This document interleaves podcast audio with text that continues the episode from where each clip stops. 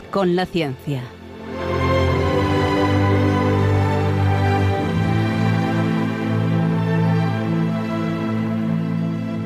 Dirigido por Javier Ángel Ramírez.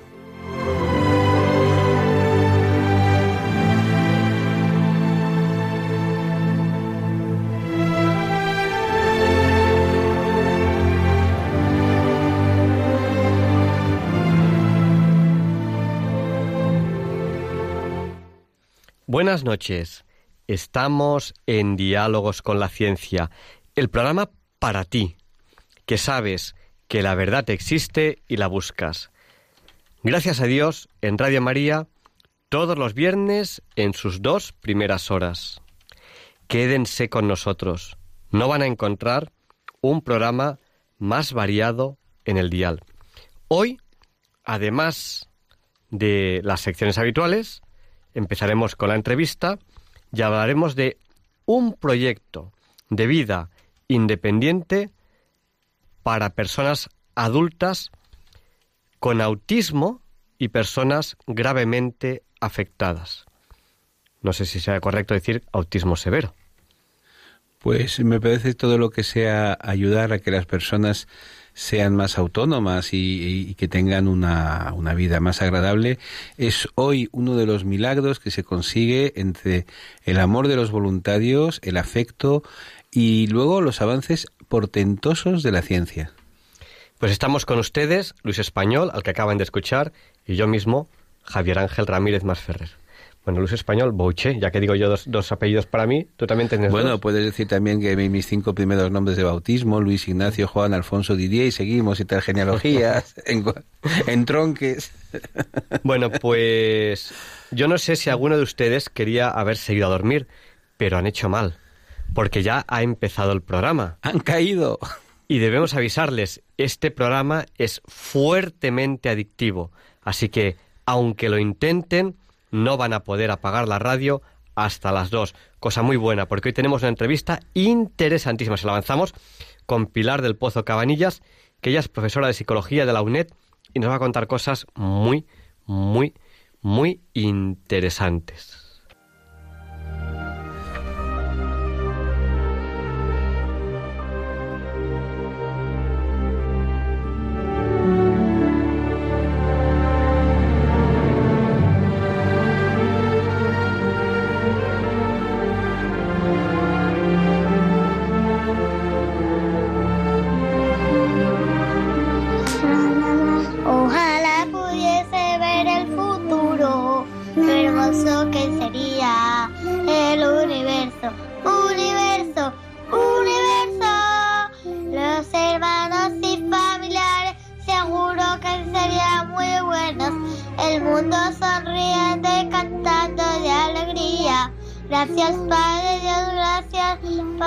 por la comida. Gracias Padre Dios por todo este mundo. Gracias Padre Dios.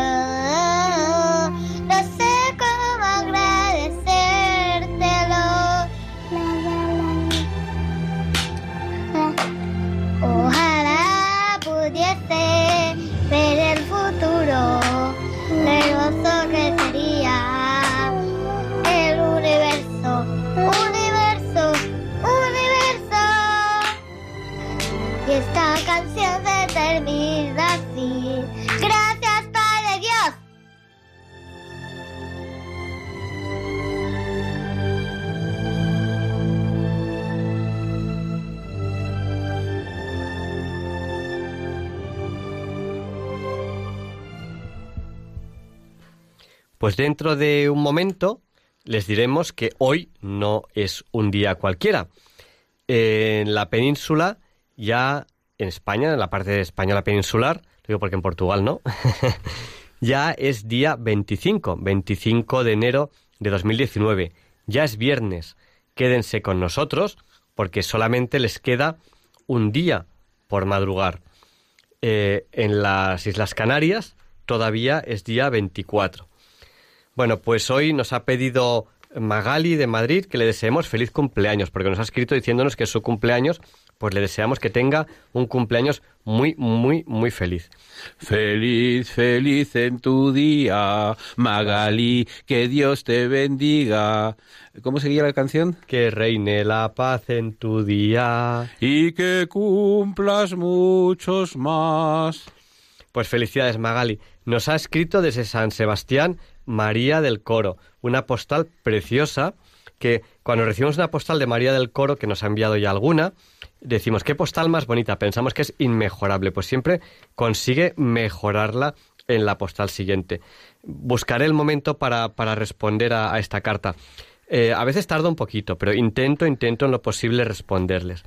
Bueno, nos María del Coro nos ha escrito, por si alguien quiere, quiere escribirnos, a Diálogos con la Ciencia en Radio María, Paseo de los Lanceros número 2, eh, 27024 de Madrid. Conviene que pongan Cuatro Vientos, que es la, zona esta, pero bueno, yo creo que con el 27024 de Madrid, Paseo de los Lanceros número 2, pues llega.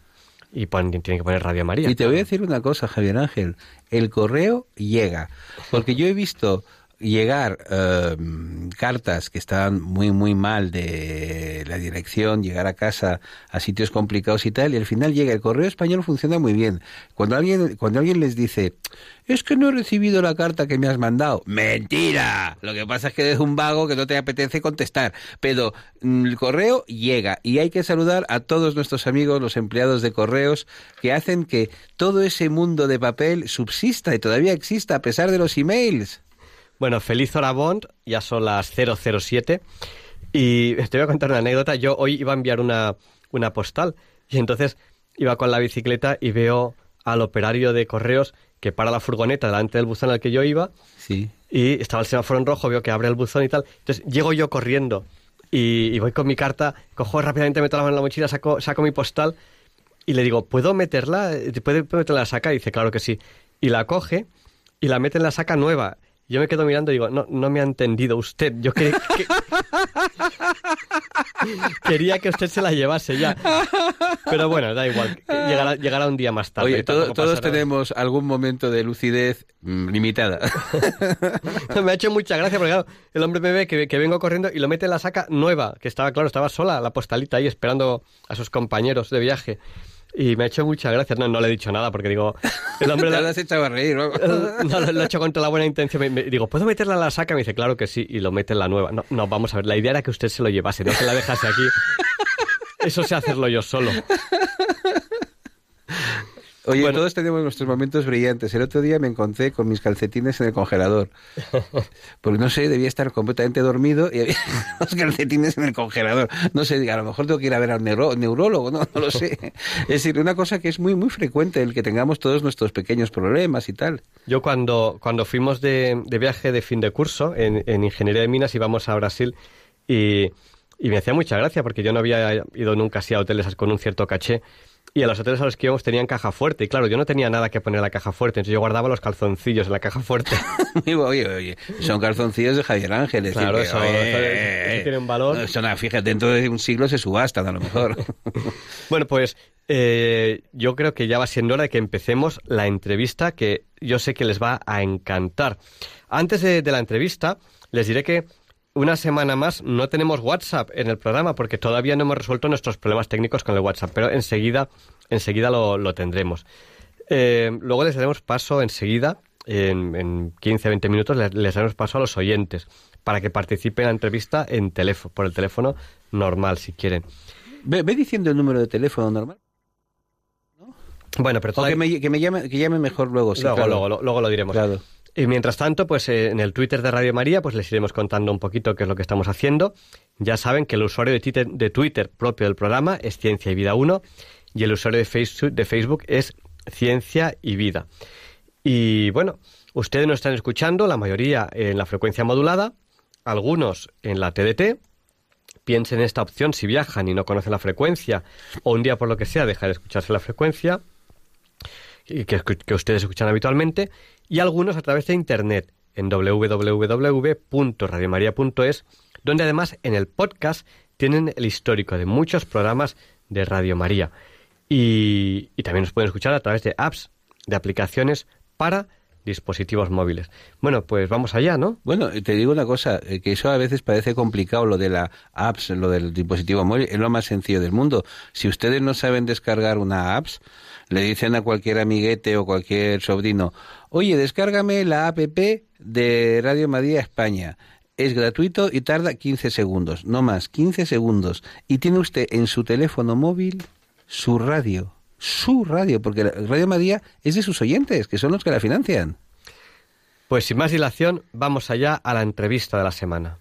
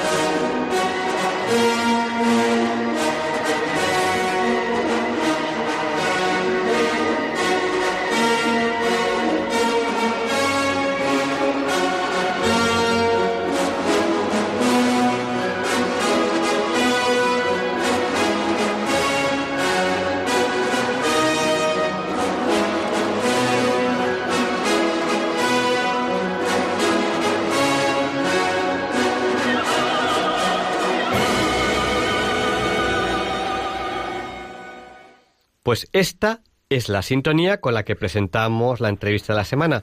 Y hoy tenemos el placer de presentarles a Pilar del Pozo Cabanillas. Ella es profesora de psicología de la UNED. Ha realizado su tesis doctoral sobre la adaptación psicológica de las familias que tienen un hijo con autismo. Eh, luego hablaremos de estas familias y hablaremos del autismo. Eh, es mamá de una joven con autismo de 29 años y componente del proyecto Ladrillos Solidarios. Luego le, pediremos que nos hable también de, este proyecto. De la Asociación CEPRI de Madrid. CEPRI es una entidad sin ánimo de lucro que lleva trabajando más de 35 años con personas con autismo para mejorar su calidad de vida y la de sus familias. Con ella queremos hablar de este proyecto de ladrillos solidarios y lo queremos presentar como un proyecto de vida independiente para personas adultas con autismo gravemente afectadas. Buenas noches, Pilar. Hola, buenas noches, Javier Ángel, Adolfo, buenas noches a todos los oyentes del programa. Y nada, un placer estar aquí pues para compartir pues todo nuestro proyecto y también poder hablar del autismo, que yo creo que es importante. Sí, es, es Javier Ángel y un golfo, un golfo, pero el golfo se llama Luis, se, llama Luis. Ay, uy, pues yo lo había puesto aquí, perdón, perdona Luis, no pasa nada. he cambiado el nombre. Oye, una, una, una, pregunta, doña Pilar, ¿cómo, se, ¿cómo se convierte una en, en una persona a la que le interesa el autismo? Es por un tema personal, ¿verdad?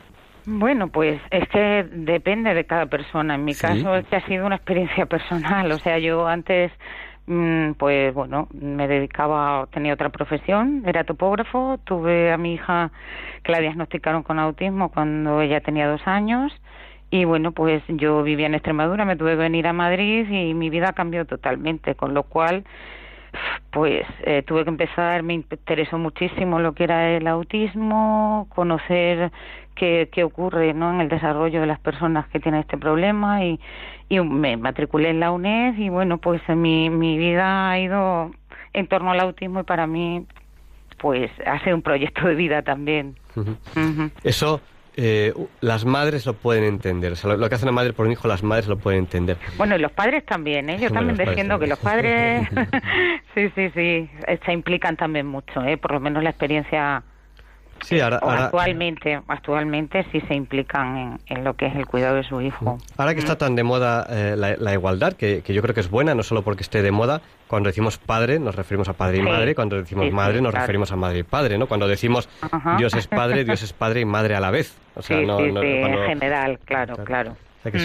Bueno, pues eh, antes de nada, pues quizás sería bueno eh, que, que Pilar nos contase brevemente en qué consiste el autismo eh, cuáles son sus características. Eh, bueno, pues porque a lo mejor no todos los, no todos los oyentes están, están introducidos en este mundo y no saben bien en qué consiste. Pues mira, el, el, autismo es un trastorno del desarrollo, es decir, aparece desde el nacimiento y acompaña a la persona a lo largo de la vida. Por tanto, el autismo es algo que no se cura, puede mejorar con la intervención educativa, pero no se cura. ¿Qué características tienen las personas con autismo?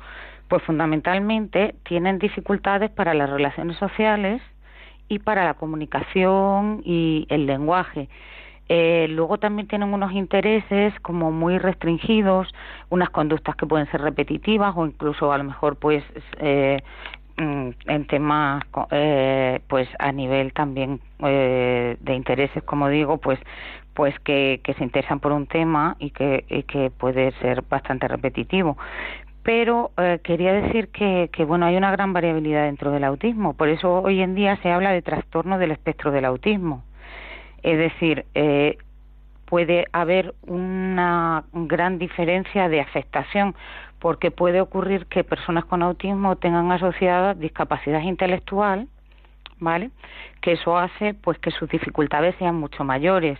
Eh, personas que serían lo que llamamos más gravemente afectadas, en el sentido de que a lo mejor en la comunicación el lenguaje no llegan a adquirir el lenguaje oral o tienen dificultades, no tienen interés por relacionarse con los demás. Y luego estarían las personas que en el otro extremo del espectro, que puede ser muy amplio, ya digo, pues estarían aquellas personas que eh, no tienen discapacidad intelectual, es decir, a nivel cognitivo, pues eh, funcionan adecuadamente, pero sí tienen esa dificultad para interactuar con los demás. Tienen interés a lo mejor por tener amigos, pero dificultades para saber cómo, cómo entablar esas relaciones sociales, las normas sociales. Ahí hablaríamos pues de, de personas con alto funcionamiento o también, no sé si han oído hablar del síndrome de Asperger ¿vale? Que sería, entonces, dentro de ese gran espectro de variabilidad, pues, eh, pues eh, pueden haber distintos tipos de personas, ¿vale? Con autismo. Que es lo que quería comentar. No, sé si, si, podemos resumirlo un poco para por si alguien se, ha liado un poco. Eh, si tuviésemos que decir en muy pocas palabras, diferencias, similitudes entre Asperger y autismo, o muy brevemente para, digamos, para resumir. Sí, entran dentro del espectro, o sea, porque tienen las mismas dificultades, la comunicación y la relación social y los intereses restringidos y repetitivos. Lo que pasa es que unos tienen dificultades, pues, pues son más afectados y, y tienen asociado retraso mental o discapacidad intelectual y otros no. Ese sería un poco el resumen. ¿Cuáles tendrían asociado el retraso intelectual y cuáles no? El, síndrome de Asperger no lo tendría porque sería de alto funcionamiento y, pueden adquirir el lenguaje perfectamente, ser mucho más autónomos. ¿Vale? Perfecto. Y bueno, ¿qué nos podría decir sobre el impacto que tiene el autismo eh, sobre las familias? Que, usted que tiene un poco de experiencia porque está en esta asociación. Sí, bueno, tengo una experiencia personal también, ¿no? Porque como también. soy mamá de, de, una joven con autismo que ahora tiene 29 años y, y, bueno, pues también mi trabajo de mi tesis doctoral lo he realizado sobre la adaptación psicológica de la familia.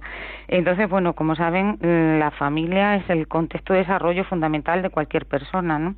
En el caso de las personas con autismo, pues eh, se ve bastante afectado pues lo que es la dinámica familiar, porque eh, bueno, pues esas dificultades que pueden tener los chicos y sobre todo también si tienen asociados problemas de conducta cuando son más pequeñitos, eh, pues hacen que, que, bueno lo que es la dinámica familiar se vea afectada y, y, haya problemas no de cara a que las familias sepan un poco cómo afrontar las situaciones que se dan en la vida diaria entonces quizás eh, el efecto que más se ha estudiado o que está más demostrado es el estrés familiar. Es decir, son tantas las demandas y las necesidades a las que tiene que hacer frente la familia a lo largo de las distintas etapas del ciclo vital, que muchas veces si no se tienen los recursos suficientes y en el día a día, eso supone situaciones de mucho estrés para la familia, ¿no? Entonces quizá ese es el, impacto mayor.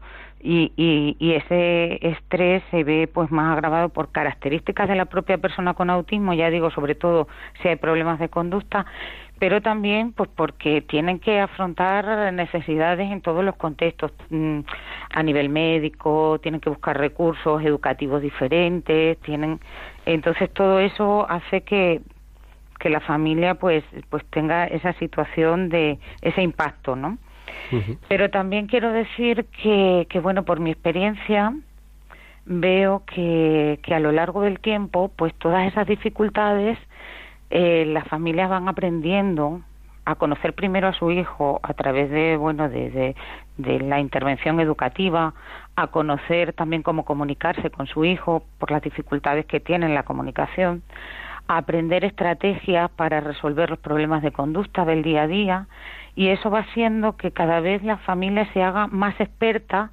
en solucionar problemas de la vida diaria, ¿no? Y, y yo tengo que decir que eso hace que que se perciba una fortaleza también a nivel familiar y si haya una unión también para familiar, ¿no? De lo que es la familia para para salir adelante de todas estas dificultades con las que nos encontramos. Y es, es igual eh, en la etapa adulta eh, que cuando son niños pequeños o esto va, va cambiando? Claro, eh, no es lo mismo el impacto que se tiene en las primeras etapas, es decir, al principio, mm, bueno, como os decía, aunque el autismo es algo que aparece desde el nacimiento, pero muchas veces las primeras señales que empiezan a detectar los padres, pues es eh, a partir de los 12 a los 18 meses y es cuando porque porque al ser un trastorno del desarrollo es cuando en los niños empiezan a aparecer el lenguaje, empiezan a jugar con otros niños, el juego más interactivo con los demás y es ahí donde los padres empiezan a notar que algo raro pasa en el desarrollo de su hijo, ¿no? Eh, evita la mirada o puede tirarse mucho tiempo jugando con un objeto, pero no de una manera funcional. Entonces, todas esas señales de alerta y de alarma, pues hacen que, que, que, que los padres traten de buscar a ver qué es lo que le ocurre a sus hijos, ¿no? Entonces entraríamos dentro de una etapa lo que se llama el proceso diagnóstico. Eh, suele ser largo, aunque se ha avanzado bastante y se conoce mucho más sobre el tema en la atención primaria, a nivel educativo y todo, y, y, y, pues se tarda menos en detectar o en realizar ese diagnóstico, pero sí es cierto que para las familias esa, ese primer momento o esa etapa inicial, sobre todo al recibir un diagnóstico de trastorno del espectro del autismo, de autismo, es muy, muy impactante. Eh, porque es como mm, no sé eh, mi sensación fue como como un jarro de agua fría que, que, que, en principio dice no puede ser no entonces pasas por por como por un duelo. Tienes que, que ver que que sientes a veces como rabia de decir por qué mi hijo va a tener autismo o una negación no de decir pues porque aparentemente no tienen unas señales eh, o unos síntomas o rasgos que puedan determinar que tiene algún problema. Entonces, pues bueno, esa negación está ahí o esa a veces culpabilidad, o sea, todos esos procesos emocionales hasta que aceptas la situación y dices, pues es verdad, ¿no? Eh, existe este problema y entonces ya ahí cuando empiezas a buscar los recursos y a, a moverte, ¿no? A decir, pues eh, cuanto antes tenga una atención temprana, pues muchísimo mejor, porque está claro que la intervención en los momentos iniciales del desarrollo tiene un efecto muy, muy, muy importante y significativo, ¿no? Entonces, claro, en esa no es lo mismo esas situaciones iniciales que luego, bueno, pues la etapa educativa en la que aparecen otras necesidades, en la que ya tienes que buscar un colegio, un centro adecuado a las características de tu hijo, porque ya digo que como hay gran variabilidad, pues no es lo mismo que a lo mejor eh, pues sean más gravemente afectados o no, ¿no? Eh, aunque hoy en día lo que se tiende es a la inclusión educativa, es decir, eh, en centros ordinarios, pues que haya los recursos adecuados para esa persona en concreto y se pueda desarrollar en interacción con los demás chicos, ¿no? Luego, pues bueno, aparece la etapa adolescente y, que también, bueno, pues eh, tiene sus dificultades porque ya sabemos que la adolescencia es complicada en cualquier en cualquier etapa en cualquier tanto en el desarrollo normal como en el autismo pues pueden aparecer otro tipo de problemas no pero eh, quizás la etapa más invisible y de la que me gustaría a mí hablar es de la etapa adulta de las personas con autismo y sobre todo de las personas gravemente afectadas como es el caso de mi hija y el caso de las personas que atiende la asociación CEPRI de Madrid ¿vale? porque bueno, pues ahora comentaremos un poquito si quieres el proyecto. Sí, sí, yo, creo que comentamos un poco el proyecto y damos paso a las llamadas, porque porque seguro que hay mucha gente que, que, nos que desea que desea eh, preguntar. Entonces, si nos puede contar un poco de este proyecto Ladrillos Solidarios, ¿en qué consiste? Pues mira, eh, nosotros nos encontramos con la dificultad de las familias siempre eh, que según han ido creciendo nuestros hijos, pues ha habido que ir creando los recursos, porque siempre se habla de niños con autismo, pero esos niños han ido creciendo y ahora pues hay adultos con autismo, incluso ya personas pues que están más en la etapa de, de la vejez, incluso, ¿no? Entonces, ¿qué ocurre? Que no hay eh, mm, servicios adecuados para ellos. Eh, a nivel laboral y yo me quiero centrar a nivel de la vivienda, ¿no? No hay eh, no hay viviendas adecuadas para ellos ni, ni viviendas que puedan ellos tener un proyecto de vida independiente. O sea, por la declaración de, de la Convención de la ONU de los Derechos de las Personas con Discapacidad, pues todas las personas con, con discapacidad independientemente de su grado de afectación, tienen derecho a elegir una vivienda digna y, que esté incluida dentro de la comunidad, ¿no? Entonces, bueno, pues la familia, con la preocupación que tenemos cuando ellos son mayores, eh, pues que nosotros también vamos siendo más mayores y, y nuestra pregunta es qué ocurrirá cuando nosotros no estemos, ¿no? Entonces, lo que sí nos gustaría, pues, es que nuestros hijos estuvieran tuvieran un hogar, un hogar con personas que les comprendan, que tengan su calidad de vida. Eh, entonces, eh, esos recursos no existen y, y nosotros lleva, eh, nos planteamos como hace cuatro o cinco años dentro de la asociación tenemos un terreno y decidimos crear este proyecto para crear esos hogares hogares para su vida independiente pues eh, y, bueno pues ya em, empezamos a construir hace dos años es para 17 personas y ya eh, lo dividimos en distintas fases. En la en una ahora una primera fue toda la cimentación y la estructura. Hicimos el año pasado una segunda fase ya del cerramiento cubierta y saneamiento y ya lo tenemos nuestro proyecto ahí ya nuestra estructura pero ahora nos queda la tercera fase del proyecto eh, pues ya que sería pues todo lo que tiene que ver con la albañilería, la carpintería, pero esa, ¿con qué problema nos estamos encontrando? Nos encontramos con que las administraciones no dan dinero para las obras nuevas. Entonces, eh, dicen, bueno, pues vosotros construir y cuando se construya, pues ya a lo mejor pues el funcionamiento. Pero ¿qué ocurre? Que una construcción de este tipo, se, nosotros ahora para esta tercera fase necesitamos medio millón de euros. La, primera, la primera y segunda fase hemos sido los padres pues los que los que hemos puesto pues mm, pues una aportación económica. Somos personas pues bueno que no no tenemos tampoco muchos recursos y pero hemos estado ahí nos hemos estado moviendo buscando financiación porque bueno hemos todos sabemos cómo hemos estado la etapa de la de la crisis económica y entonces pues ni financiaciones por parte de bancos, pero nosotros a, pequeña escala estamos consiguiendo donaciones que nosotros agradecemos muchísimo a todas las personas que están colaborando.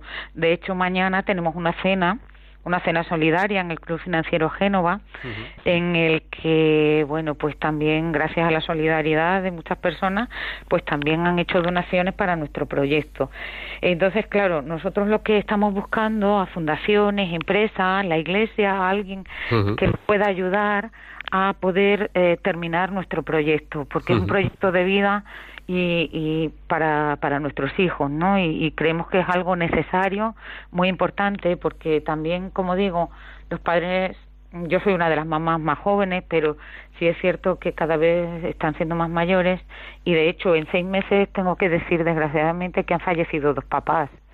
Entonces es algo muy urgente, pero necesitamos pues eso, que haya solidaridad. Sabemos que hay mucha gente eh, pues que, que mira por, la, por las personas que lo necesitan. Entonces, y, a, lo mejor no tienen ustedes una página web, porque a lo mejor hay algún, algún oyente. Sí, sí, sí. Mira, tenemos una página web, eh, Ladrillo Solidario, pero tenemos un teléfono también eh, de la asociación CEPRI, que sería el 91 324-0255 para que cualquier persona que quiera hacer una aportación y ser solidaria. o, si va, yo creo que, hoy en día todo el mundo, si tienen página web. Eh, sí, sí, pues Ladrillos Solidarios de la Asociación CEPRI. Pues perfecto. Pues vamos a ver si quiere. Hemos hablado un poquito de, autismo, hemos hablado un poquito de, síndrome de Asperger, de, este proyecto tan interesante que es Ladrillos Solidarios. Y si le parece, vamos a dar paso ya a los oyentes, que, son, las, son las, doce y media. Y seguro que hay mucha gente que tiene, tiene muchas cosas que, que preguntarnos, porque además creo que la Asociación CEPRI también tiene, también tiene colegios, si no me equivoco, y tiene, tiene, muchas más cosas. Claro, pues, pues, ya pues digo que lleva 35 años en funcionamiento, entonces pues tiene recursos para educativos, centro de día, eh, y, bueno, pues ahora el, pues, y hogares de residencia. Perfecto, pues mire, eh, nuestro número de teléfono, lo digo para, para que si hay algún oyente que quiere llamarnos, que tome, que coja ya papel y bolígrafo, y el número de teléfono al que puede llamarnos, ese oyente que quiera, que quiera participar ahora mismo en directo en el programa, es el 91 005 94 19. Se lo repetimos a, a los oyentes, que es el 91 005 94 19. Lo que sí que es importante es que llamen ahora, porque luego siempre hay oyentes que nos llaman más tarde y más tarde pues no, no podemos atenderles. Bueno, vamos a dar paso a esta primera llamada que estamos recibiendo justo... Uy, la, acabamos de perder. Era una llamada que nos llamaba desde, desde un móvil y justo cuando íbamos a dar paso pues la, hemos perdido. Bueno, repetimos el número de teléfono 91 005 94 Es importante, si nos van a llamar, que, que, que, lo hagan lo antes posible, porque luego ya, pasada la entrevista, ya no podemos darles darles, darles paso. Vamos a dar paso a, esta llamada que estamos recibiendo ahora mismo desde, desde un teléfono móvil. Buenas noches, ¿con quién hablamos? Hola, buenas noches. Buenas noches, síganos. Hola. Sí, sí, lo, lo, oímos, perfectamente. Ah, que entre la antena para... Está, está, en antena, está en antena ahora mismo, así que eh, díganos lo que quiera decirnos. No, yo, yo, yo no le mucho que hay una estructura, pero la casa esa, me, me vendieron 80 millones de pesetas. Eso es una barbaridad, yo creo.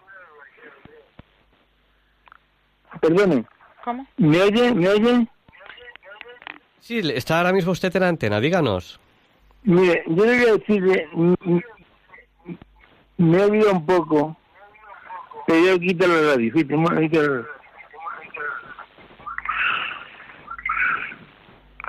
Me le, he oído sí. que habla usted 80 días de en una vivienda. No sé qué, qué clase de vivienda es esa, pero eso se puede hacer mucho más económico. Se, se, lo, se, lo, se lo explicamos por la radio, si le parece bien. Vale, gracias. Muchas gracias. Vamos a dar paso también a, Juan, que nos llama, nos llama. Buenas noches, Juan. Díganos, el teléfono es suyo, el micrófono es suyo, mejor dicho. Hola, le, eh, llamo por, porque me, me, me, he puesto me, me he puesto en contacto con, con una con, una empresa de mm, de eh, eh, de de, de, eh, de, del mercado que a, a, un FX para para ver si si me, si me, puede llevar un montante.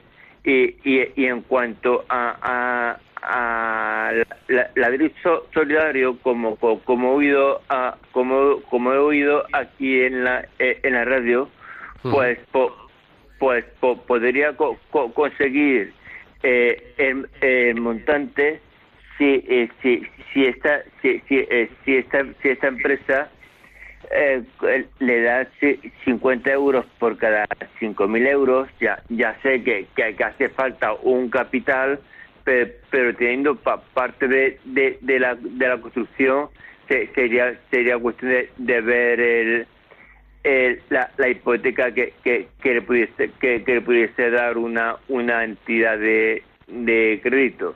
Pues podría hablar para ver 150 30 euros me, me, me, refiero a, al mes. Eh, eh, esto habría que multiplicarlo por, por 12 que, que sería la, la anualidad pues al año ¿por qué no hacemos una cosa?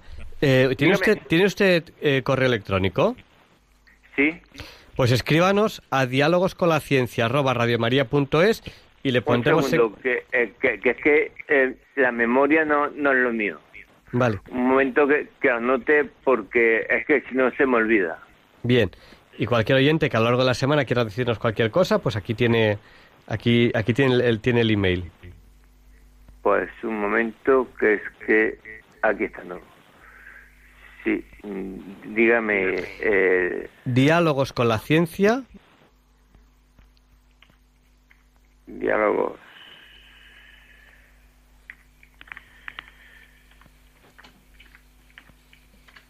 Con la ciencia. Todo seguido, porque es una dirección de email. Diálogos con la ciencia, arroba radiomaria.es. Bien, sí, el, el dominio me lo conozco. Y, y ya y, ya sería cuestión de, verlo. Yo yo simplemente, si, si consigo pues 150, 30 euros por, por cada, por cada 5.000 por cada 5.000 euros y la y, y, y, y, el, de este y, y el préstamo pues pues, eh, pues nada, 70.000, 140.000 euros en el plazo que sea para, para, para vivir dignamente, pues, mm, pues perfectamente. Si, si, si, hay una cantidad menor, no, no hay ningún problema. Perfecto, pues, pues escríbanos, por favor a ese, a ese, a ese email. Pues muchísimas gracias. Ah, ¿No de qué? Pues nada, estamos, estamos en Diálogos con la Ciencia, en Radio María. Estamos entrevistando a Pilar del Pozo Cabaña. Ella es profesora de psicología de la UNED y, bueno, ha realizado su tesis doctoral sobre adaptación psicológica de las familias eh, que tienen eh, hijos con autismo. Ella misma pues tiene, tiene una hija que tiene autismo y nos está hablando del proyecto solidario Ladrillos Solidarios, nos está explicando lo que es el autismo y el síndrome de, de Asperger. Los, oyentes que, que, están queriendo pues están participando en el programa llamándonos, porque si usted quiere llamarnos puede hacerlo todavía al 91 005 94 19. Se lo repito por si no tenían papel o bolígrafo a mano al 91 005 94 19.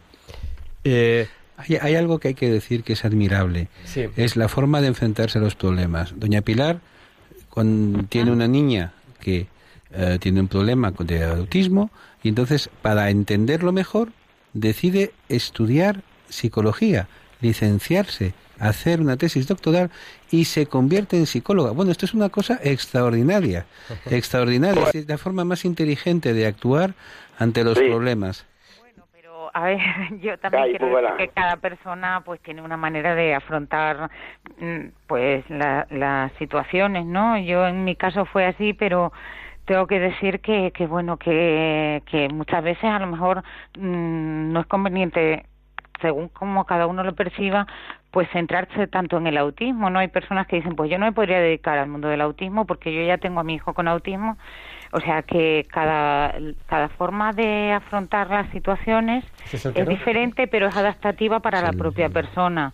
Y yo creo que no hay a lo mejor forma mejor o peor, sino siempre buscar aquella manera de afrontar pues las situaciones de la mejor manera posible, ¿no? Yo quizás a mí una estrategia que me ha dado resultado cuando ha habido muchos problemas en el día a día y que quizás, bueno, pues a lo mejor a los oyentes les puede resultar eh, pues de utilidad, ¿no? A personas que tengan también hijos con autismo, porque para mí ha sido no pensar mucho en, el, en anticipar problemas, ¿no? Es decir, porque a veces me preocupaba mucho por una cosa y eso hacía que luego a lo mejor esa cosa no ocurría y yo le estaba agravando la situación, le estaba dando más importancia de lo que realmente ocurría. Y, y entonces yo creo que... Hola, enseguida le nos pasa... Sí. No, perdón, perdón. en mi caso me ayudaba eso, ¿no? El, decir, bueno, pues hasta que no aparezca un problema, no, no voy a afrontarlo porque, y una vez que aparezca, pues decir, bueno, pues a ver cómo podemos solucionarlo, ¿no? Con qué recursos cuento, a quién tengo que pedir ayuda o cómo poder solucionarlo. Bueno, pues vamos a dar paso a Abel, que nos ha llamado también. Eh, buenas noches, Abel, díganos, el micrófono es suyo. Sí, hola, buenas noches, ¿qué tal están ustedes? Bien, díganos. Muy bien, hola. Eh, no recuerdo el nombre de la entrevistada. Eh, Doña Pilar. Pilar, Pilar. Pilar, señora Pilar. Pues nada, me, estoy encantado de escucharla por la radio. me parece que tiene usted un bastante conocimiento de lo que está hablando. Y lo que quería preguntarle es, eh, ¿se han planteado ustedes a la hora de hacer esa adaptación de vivienda el tema de la domótica con pictogramas para que puedan ser ellos algo más autónomos? Sí, sí, sí. el aspecto de que, me imagino... me imagino que estará bastante estudiado y bastante avanzado en ese aspecto. Sí, de hecho, bueno, pues como las personas gravemente afectadas tienen ese problema de, de comunicación porque no llegan a tener lenguaje oral, pues una mm. de las cosas importantes es trabajar con ellos con información visual, con pictogramas y todo lo que, porque eso les ayuda a comprender su entorno y le ayuda a comunicarse, ¿no? Entonces es cierto que, que sí que no, una vez que nosotros tengamos ya construida, construidos los hogares, pues por ejemplo yo tengo un compañero de la Universidad de Valencia eh, que él bueno, han trabajado también es de autismo Ávila y entonces sí tiene todo lo que es el tema de domótica mm, pues muy muy avanzado y, funciona muy bien y queremos también pues ir a visitar allí Autismo Ávila y, tratar de, que todo eso pues todo lo que se avance pues nosotros adelante claro sí sí. Además que es muy interesante me imagino eso es, eh, quiero decirle que creo que es una avance bastante importante que puede ayudarles a ellos, a los afectados, en este caso a los niños, o como quiera llamarles. Sí, sí, sí. Les puede ayudar bastante a tener una vida bastante autónoma a la hora de, pues, por ejemplo, de levantar una persiana o bajar una persiana, que es lo que está más extendido hoy en día, pues que pueden utilizarlo desde, no sé, imagino una pantalla LED o algo así en su propia habitación, las que puedan hacer pues diferentes funciones, no lo típico de pues llamar a un responsable o algo así, un poco como la, la, ubicación de un hospital, pero que bueno, salvando las distancias, lógicamente, ¿no? Sí, sí, sí. entender apagar la luz, esas cositas. Ajá. Sí. Que está familiarizado con ese tema, me imagino, ¿no? Claro, porque tal y como lo estaba comentando, que conoce bastante. Sí, no, bueno, yo en realidad, yo tengo un hijo que tiene algún tipo de, bueno, un trastorno del, del TEA también, que es el TGD, el trastorno generalizado del desarrollo, que tiene 11 años, y el, su hermano pequeño, que tiene 3, pues están pendientes de diagnosticarle también. En principio parece ser que sí que debe tener algún tipo de, de dolencia de este tipo, pero bueno. Y como todos los padres que solemos implicarnos bastante en lo que es en la vida de nuestros hijos, en este caso sí que sí que hemos tenido que, que aprender mucho y lo que comentábamos claro. al principio, ¿no? Que nos convertimos en auténticos expertos que muchas veces conocemos conocemos más de, de, lo que estamos hablando que muchos de los especialistas que tienen que tratarnos, ¿no?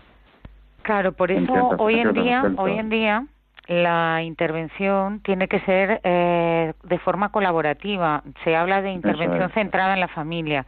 Es decir, la intervención no solamente va a ir de, eh, a la persona con autismo, va a ir a lo que es toda la familia, pero la familia es una, eh, como bien dice, es experta de su propio hijo, de lo que le gusta, lo que no le gusta, de sus motivaciones. Entonces, hay que trabajar de forma colaborativa con los profesionales, de tal manera que el profesional que es experto, a lo mejor de una manera más teórica, en modelos de intervención y demás, pero tratar de ajustarlo de una manera eh, pues con lo que es con la familia y, llegar pues a ese plan de, de intervención en la que participen ambos.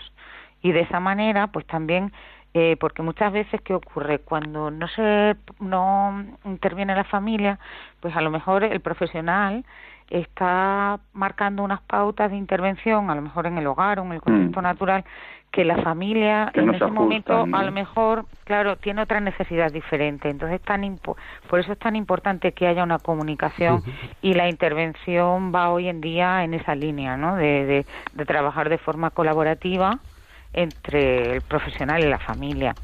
Y se están creando bastantes avances sobre eso. Tenemos que terminar ya, ya la entrevista porque ya son la, la una menos cuarto. Y, y, nada. pues se me ha pasado muy rápido. Sí, sí, sí.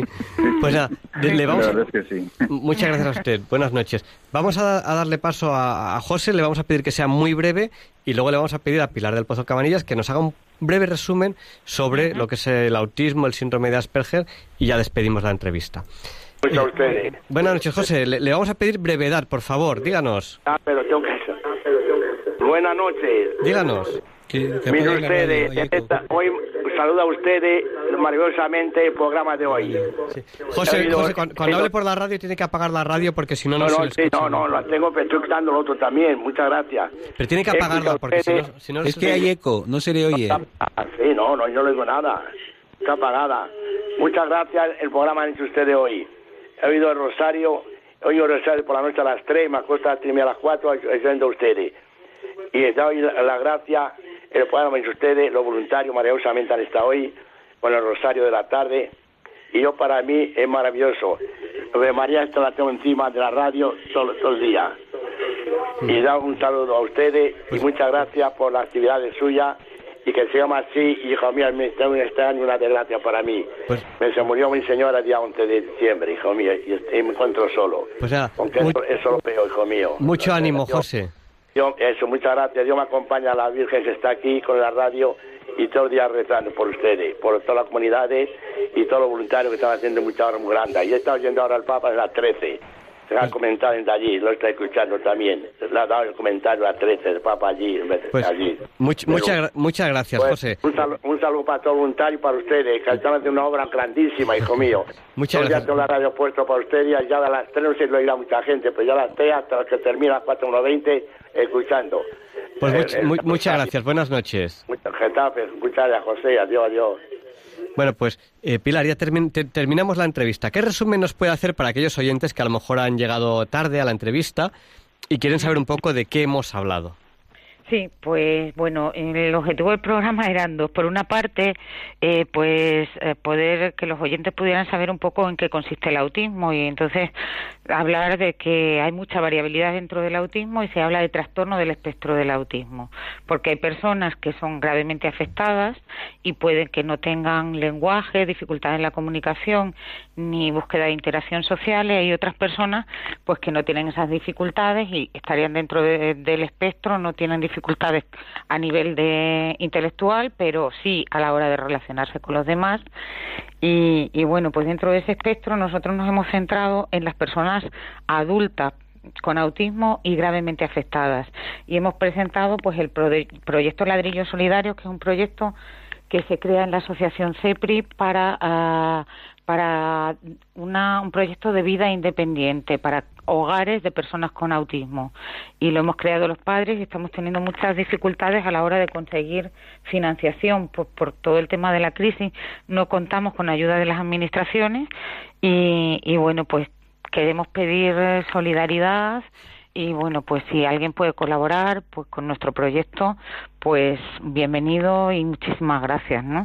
Y, y el teléfono, si quieren llamar, es 91-324-0255 y, y, el, y también tenemos una página web de ladrillos solidarios de la Asociación CEPRI.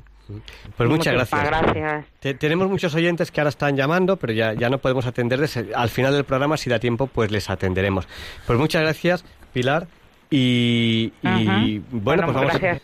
Muchas, muchas gracias, doña Pilar, muchas gracias. Y si muchas gracias. Y si tiene tiempo, salude a don Cecilio Serrano en el Club Financiero, que es aquí la primera persona que me habló a mí de colaborar con ah. los, grupos de autistas. Muchas gracias, doña Pilar. Sí, muchísimas gracias a los dos y un saludo enorme a todos los oyentes. Buenas noches. Buenas noches. Adiós. Adiós. Y Leonardo Daimiel Pérez de Madrid nos presenta la sección Pensar y sentir. Escuchen ustedes a una de las mejores voces de la radio española.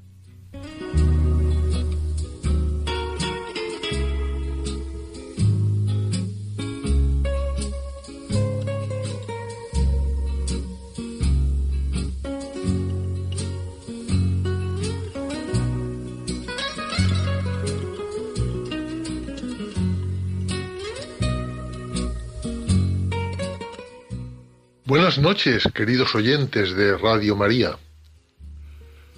Hoy les voy a hablar en Pensar y Sentir de un juez al que seguramente conocen. Sin pertenecer a esa categoría tristemente famosa de los llamados jueces estrella, Emilio Calatayud Pérez es un magistrado conocido en toda España. Y es algo más, también escritor y juez de menores de Granada, que no duda en aplicar la ley sobre los menores de manera educativa. Es conocido por dictar sentencias ejemplares basadas en la educación y el trabajo social en lugar de la privación de libertad. Seguramente recordarán algunas de ellas. Les voy a citar aquí tres de las más llamativas.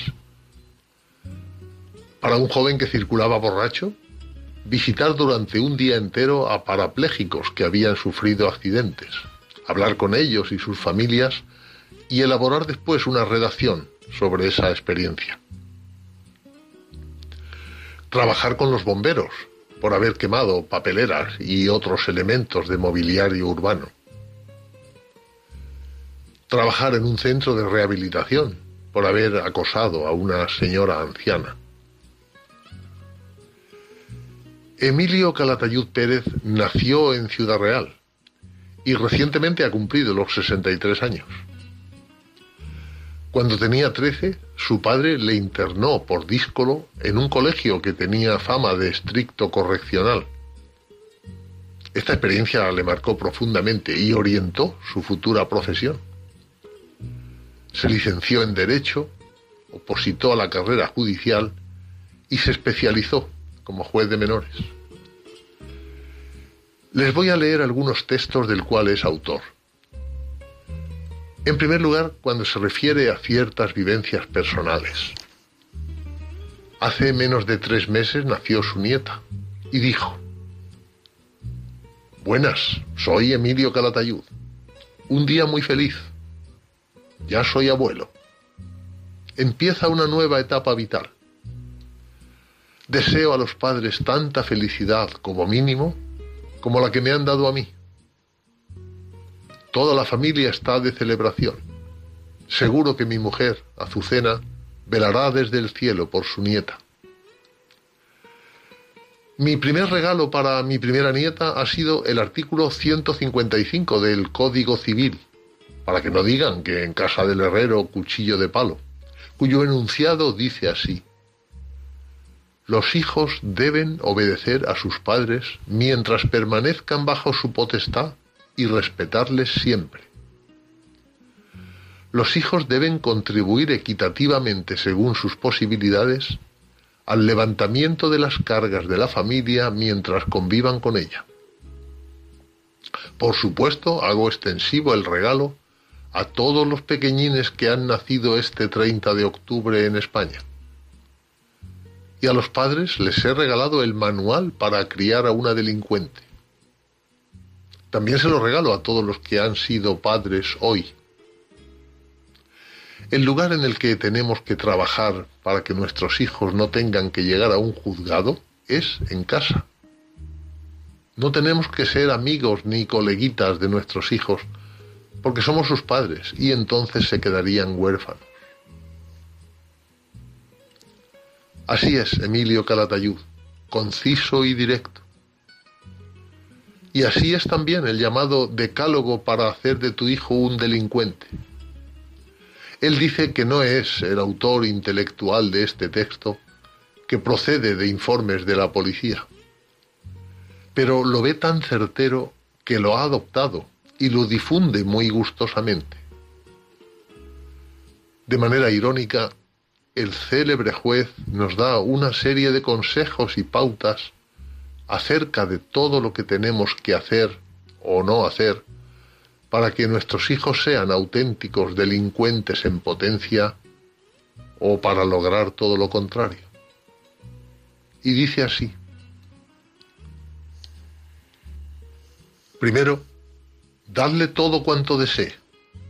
Así crecerá convencido de que el mundo entero le debe todo. Segundo, reírle todas sus groserías, tonterías y salidas de tono. Así crecerá, convencido de que es muy gracioso, y no entenderá cuando en el colegio le llamen la atención por los mismos hechos. Tercero, no le deis ninguna formación espiritual. Ya la escogerá él cuando sea mayor. Cuarto, nunca le digáis que lo que hace está mal. Podría adquirir complejos de culpabilidad y vivir frustrado. Primero creerá que le tienen manía y más tarde se convencerá de que la culpa es de la sociedad. Quinto, Recoged todo lo que vaya dejando tirado. Así crecerá pensando que todo el mundo está a su servicio. Su madre la primera. Sexto, dejadle ver y leer todo. Limpiad con detergente que desinfecta la vajilla en la que come, pero dejad que su espíritu se recree con cualquier porquería. Pronto dejará de tener criterio recto. Séptimo, padre y madre, discutid delante de él. Así se irá acostumbrando. Y cuando la familia esté ya destrozada, lo encontrará de lo más normal. No se dará ni cuenta. Octavo, dadle todo el dinero que quiera. Así crecerá pensando que para disponer de dinero no hace falta trabajar. Basta con exigir. Noveno, que todos sus deseos estén satisfechos al instante. Comer, beber, divertirse, porque de otro modo podría acabar siendo un frustrado. Y por último, dadle siempre la razón. Son los profesores, la gente, las leyes, quienes la tienen tomada con él. Y cuando tu hijo sea ya un delincuente, proclama que nunca pudiste hacer nada por él.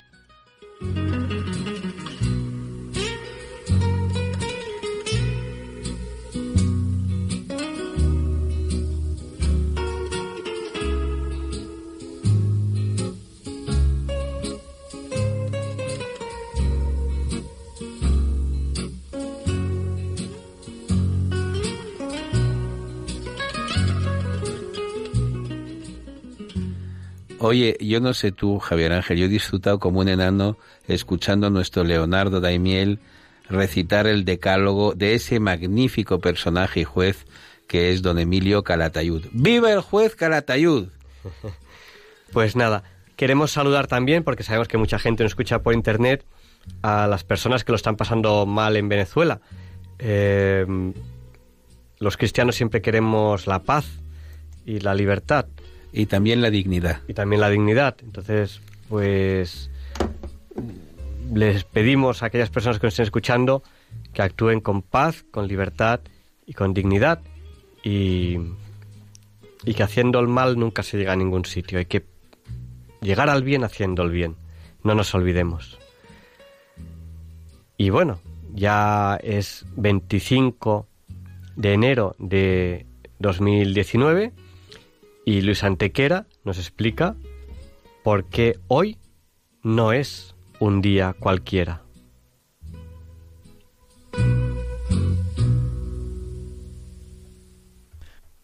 It's a lovely day today, and whatever you've got to do, I'd be so happy to be doing it with you.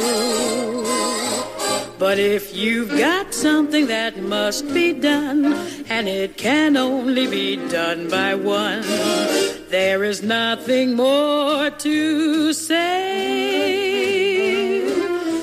Except it's a lovely day for saying it's a lovely day.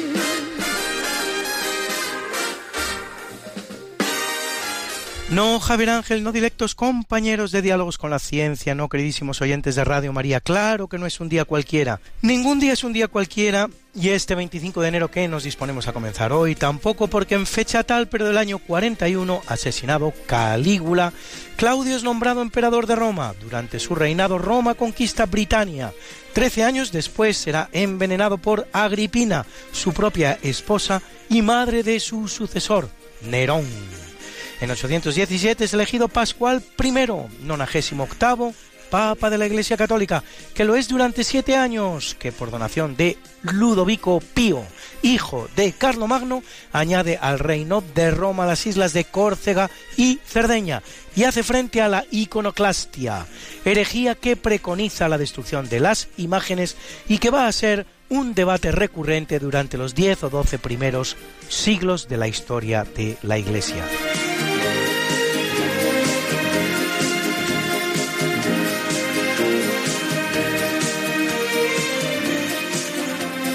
Y en 1332, el obispo de Plasencia, don Domingo, y el maestre de la Orden de Alcántara, don Arias Pérez Gallego, en tiempos de Fernando III el Santo, reconquistan definitivamente al Islam la preciosa ciudad de Trujillo, convertida luego en cuna de tantos grandes forjadores de América, los hermanos Pizarro, Hernando, Juan y Gonzalo, y por encima de todos ellos Francisco, conquistador del Perú, vencedor de Cajamarca, la mayor gesta militar de la historia y fundador de Lima.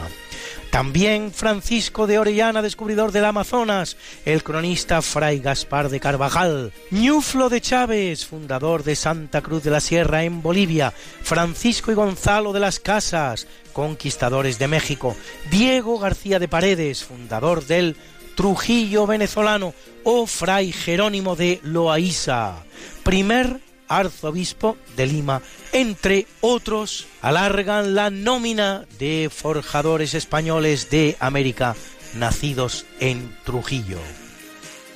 Sin salir del capítulo fecundo de la obra española en América, en 1553, Fray Juan de Zumárraga funda la Real y Pontificia Universidad de México, una de las más de 30 universidades creadas en América por los españoles, cifra que ni que decir tiene, no existía entonces ni parecida en ningún país del mundo, ni siquiera en la España peninsular.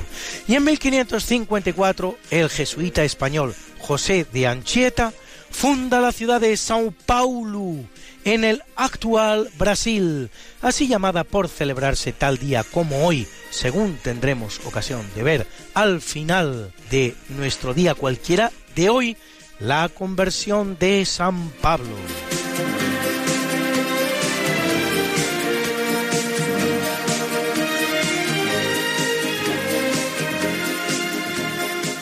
En 1516, Juana I, más conocida como Juana la Loca, que reina en Castilla desde hace 11 años, aunque se halle recluida en Tordesillas, al morir su padre Fernando el Católico, hereda también la corona de Aragón. A su muerte en 1555, Juana habrá sido reina de Castilla durante más de medio siglo y de Aragón durante casi 40 años. En 1553, a pesar de no haber obtenido la nulidad de su primer matrimonio con Catalina de Aragón, hermana precisamente de Juana, el rey inglés Enrique VIII el Uxoricida casa en secreto con Ana Bolena que le dará una hija, la futura Isabel I de Inglaterra, y terminará sus días decapitada por su marido. Y en 1569, Felipe II establece en América el Tribunal de la Inquisición. Las víctimas del tribunal en América durante sus dos siglos y medio de existencia apenas superan la treintena, la mayoría de ellos herejes españoles o piratas capturados, y solo un indio en toda su historia.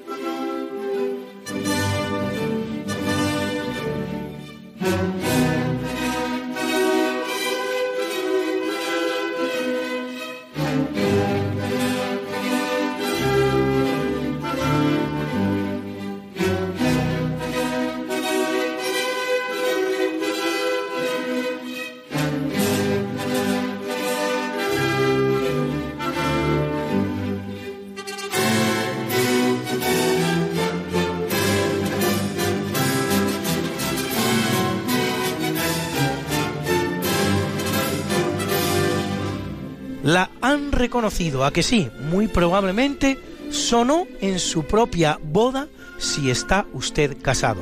Pues bien, en 1858, en la de Federico III, luego Kaiser de Alemania durante apenas 99 días, y la princesa Victoria de Inglaterra, sonó también, siendo a partir de ese momento que se convierte en la pieza por excelencia de toda ceremonia matrimonial, la marcha nupcial de Mendelssohn, Hochzeitsmarsch en alemán, creada por Felix Mendelssohn para su obra El sueño de una noche de verano, ambientada en la obra homónima de William Shakespeare.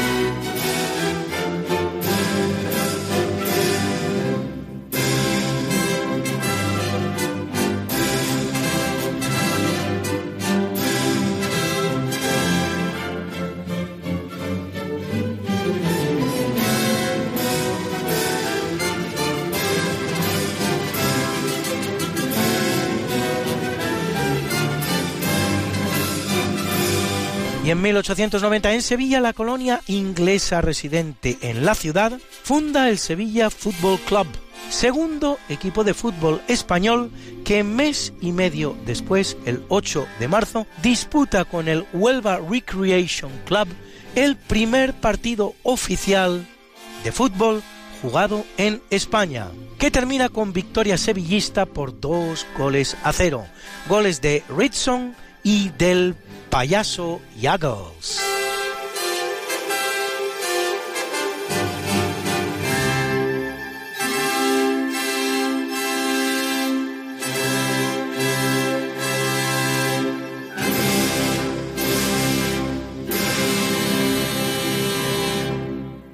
Y en 1919, finalizada la Primera Guerra Mundial, 42 países, entre los cuales España, fundan la Sociedad de Naciones, que se disolverá en 1946 para dar lugar a la Organización de Naciones Unidas. En 1924, en Chamonix, en Francia, se celebran por primera vez unos Juegos Olímpicos de Invierno, en los que participan 16 países en 6 deportes diferentes.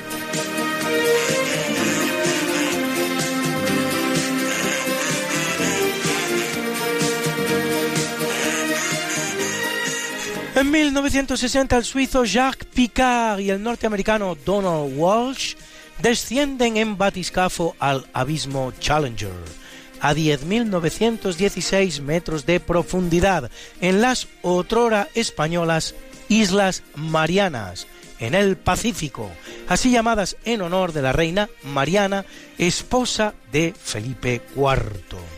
En 1983 Juan Pablo II promulga el nuevo Código de Derecho Canónico, que sustituye al de Benedicto XV de 1917, primero en ser redactado.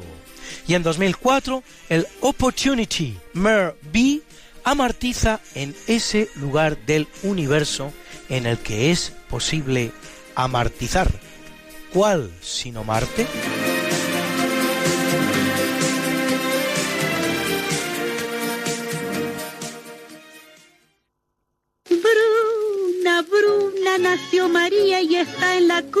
Nació de día, tendrá fortuna, bordará la madre su vestido largo y entrará a la fiesta con un traje blanco y será la reina cuando María cumpla 15 años.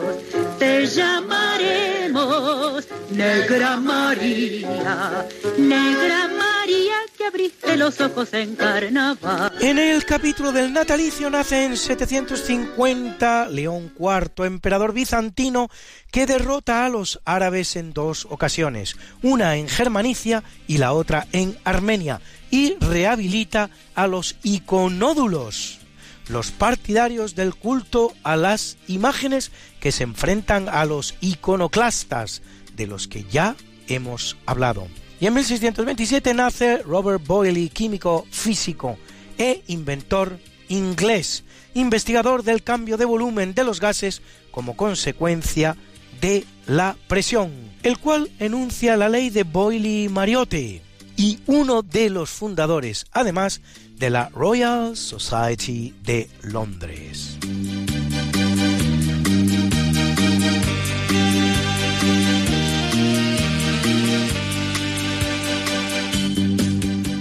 1725 el que nace es Pablo de Olavide, ilustrado español que desarrolla las llamadas nuevas poblaciones de Andalucía y Sierra Morena para poblar las grandes extensiones despobladas del Camino Real de Andalucía, como los desiertos de Sierra Morena, de la Peñuela, de la Parrilla o de la Monclova. Y en 1736, Joseph Louis Lagrange, matemático y astrónomo francés que reformula la mecánica clásica. Y es un día importante para la literatura en lengua inglesa, pues en 1874 nace el inglés William Somerset Maugham, autor de obras como Servidumbre Humana o Al filo de la navaja, y en 1882 lo hace la también inglesa Virginia Woolf, autora de no pocos cuentos y de novelas como Noche y Día o La señora Dalloway.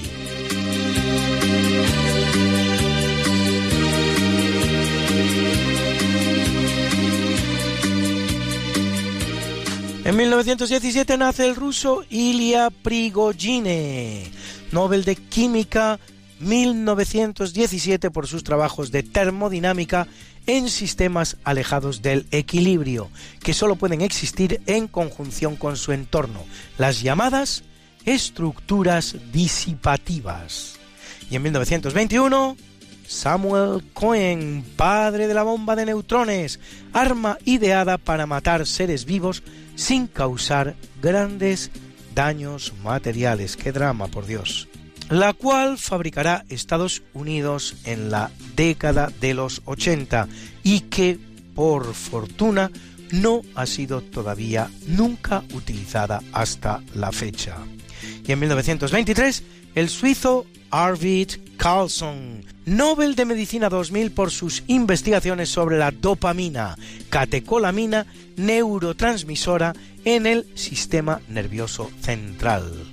Y en 1947, Ángel Nieto, piloto español que gana 13 campeonatos del mundo de motociclismo, 6 en categoría de 50 centímetros cúbicos y 7 en la de 125, dando paso a varias generaciones de campeones en un deporte que ha producido ya 20 campeones del mundo españoles, bien que ninguno tan grande como Ángel.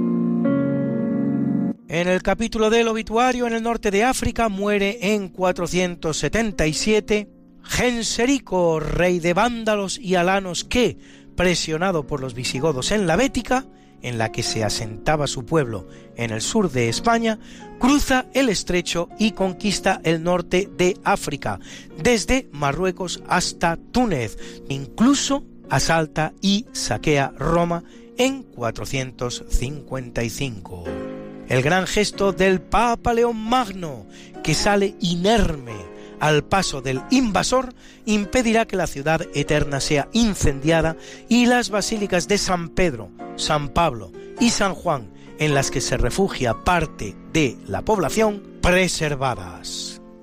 Y en 1516, en una cuadra de Madrigalejo, que aún al día de hoy puede usted visitar, en la provincia de Cáceres, mientras hace un alto en el camino procedente de Guadalupe el gran rey español Fernando el Católico, el mayor de los monarcas de su época, unificador y pacificador de España, conquistador de los reinos de Granada y de Navarra, durante cuyo reinado se descubre América y la corona de España se extiende por territorios franceses e italianos.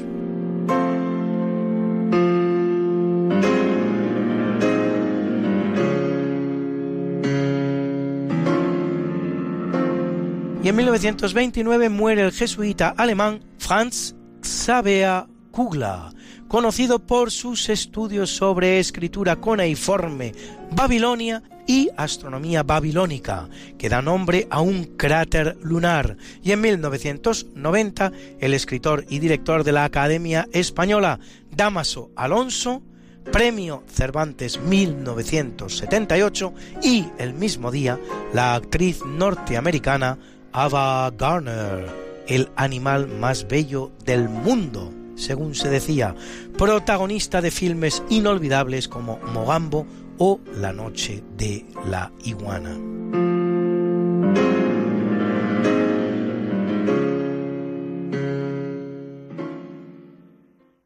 Qué linda está la mañana en que vengo a saludarte Venimos todos con gusto y placer a felicitarte. El día en que tú naciste, nacieron todas las flores. En la pila del bautismo cantaron los ruiseñores ya viene amaneciendo, ya la luz del día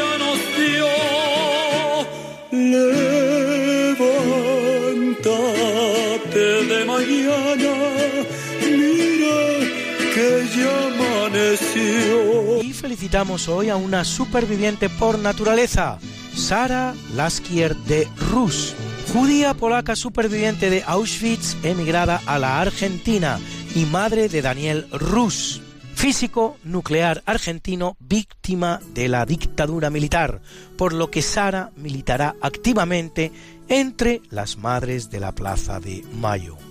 Cumple 91 años.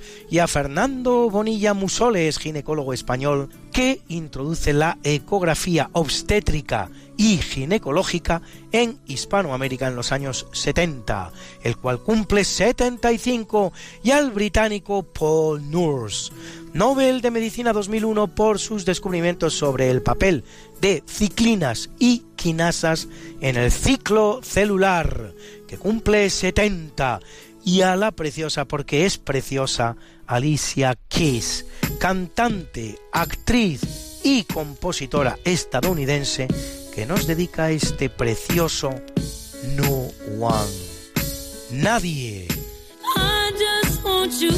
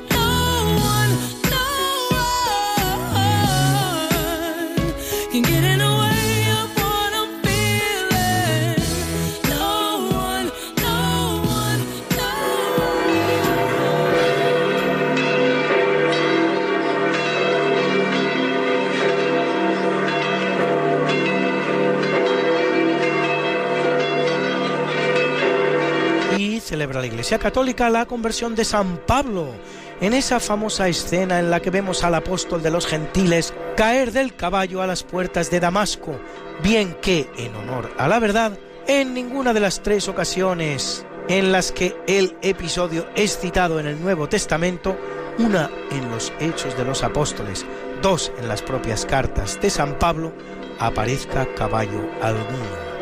Y a Ananías Marino, Sabino Proyecto Juventino, Maximino Donato, Agape Marino, Elpidio, Saturo, Tito y Floro, mártires, a Bretanión, obispos, a Popón, Adelfo y Publio, abades, a Aca, eremita, y a Elvira, virgen. Y como yo sé que a muchos de ustedes les gustan estas efemérides, pues pueden ustedes consultarlas como siempre en el medio Religión en Libertad, en la columna En Cuerpo y Alma, donde las colgamos para ustedes cada, semana, semana, semana, You've got something that must be done, and it can only be done by one. There is nothing more to say, except it's a lovely day for saying it's a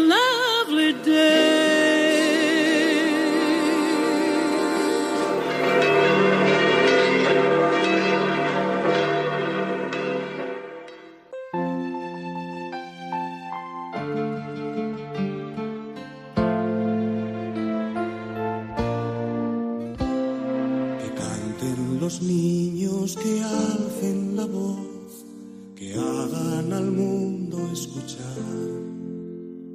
Que unan sus voces y lleguen al sol, en ellos está la verdad. Que canten los niños que viven en paz y aquellos que sufren dolor. Que canten por esos que no cantarán, porque han apagado su voz. Yo canto para que me dejen vivir. Yo canto para que sonría mamá. Yo canto porque sé el cielo azul. Yo para que no me asusten el mar. Yo canto para los que no tienen Good evening to the section Preguntas sencillas a conceptos complejos. In this program, Diálogos con la ciencia. In Radio María, Spain with the Kid. Good evening, Balduino. How old are you? I am 11 years old. ¿11 cuánto es? 12. 12. 12. Ah, es que Balduino ha dicho 11. 11 es 11 y Balduino tiene... ¿Cuántos tienes? 12. 12 y 12 es... Yo también me he confundido. He Twelve. dicho que 11 es 12. Bueno. Y tú eres la que tienes 11. Bueno, ¿qué quieres preguntar esta noche a Diálogos con la Ciencia? que por qué cuando el cuerpo recibe un impacto, entonces no se divide en partículas desintegrándose instan- instantáneamente. Porque el cuerpo no es frágil. Vale, el cuerpo tiene deformaciones de, mucha- de muchas maneras y no se rompe frágilmente. Lo sé, pero ¿por qué Hablaré- las partículas y los núcleos no están juntados? Entonces, ¿por qué? ¿Tú dices, tú Eh, a, nivel, a nivel atómico o a nivel molecular? Sí. Porque los compuestos del cuerpo son más estables de lo que parece. Y el cuerpo está preparado para sobrevivir. Por eso cuando recibe un daño, cuando recibe un daño, el cuerpo se autorrepara. ¿Y que es, cómo una- se- es una de las Ah. características de los ah, seres o vivos sea, pluricelulares. o sea que son esto- capaces de repararse. o sea que entonces como que se separa a como una- las milésimas, pero luego se vuelve a juntar. No. Por cierto, hay una cosa que no, no. entiendo. ¿Qué se, diferencia se- se hay deforma elásticamente. Es diferente, o plásticamente. Ah, y, luego, vale. y luego recupera su forma. Vale, eh, pero pluricial pluricelular es que tiene muchas más de una célula. Por cierto, papi, hay una cosa que no entiendo. ¿Qué diferencia hay entre, entre átomo y molécula? Eh, un átomo es un elemento químico puro, es la mínima cantidad de elemento químico puro que hay. Y la, y la molécula está formado por varios átomos y forma un compuesto molecular. Vale, los átomos están en la tabla periódica y las moléculas y se forman formando moléculas. Yo canto para canto para que sonría mamá. Yo canto porque sé el cielo azul. Yo para que no me ensucien el mar. Yo canto para los que no tienen pan. Yo canto para que respeten la flor. Yo canto porque Good evening, Ruth. How old are you? I am 11 years Tampoco hace falta que grites tanto. ¿Qué quieres preguntar esta noche a Diálogos con la Ciencia?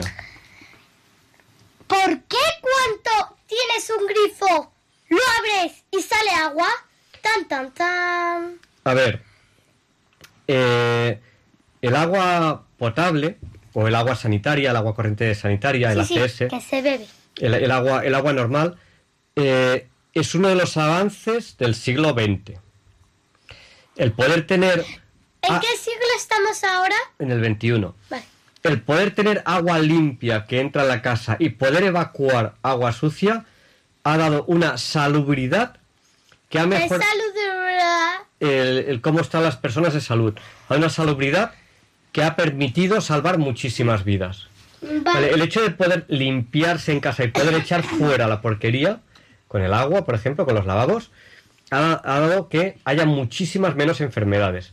Eso ha sido tan importante, el que la gente se pueda limpiar ha sido tan importante como eh, el invento de, muchas medicinas o- o muchas operaciones médicas.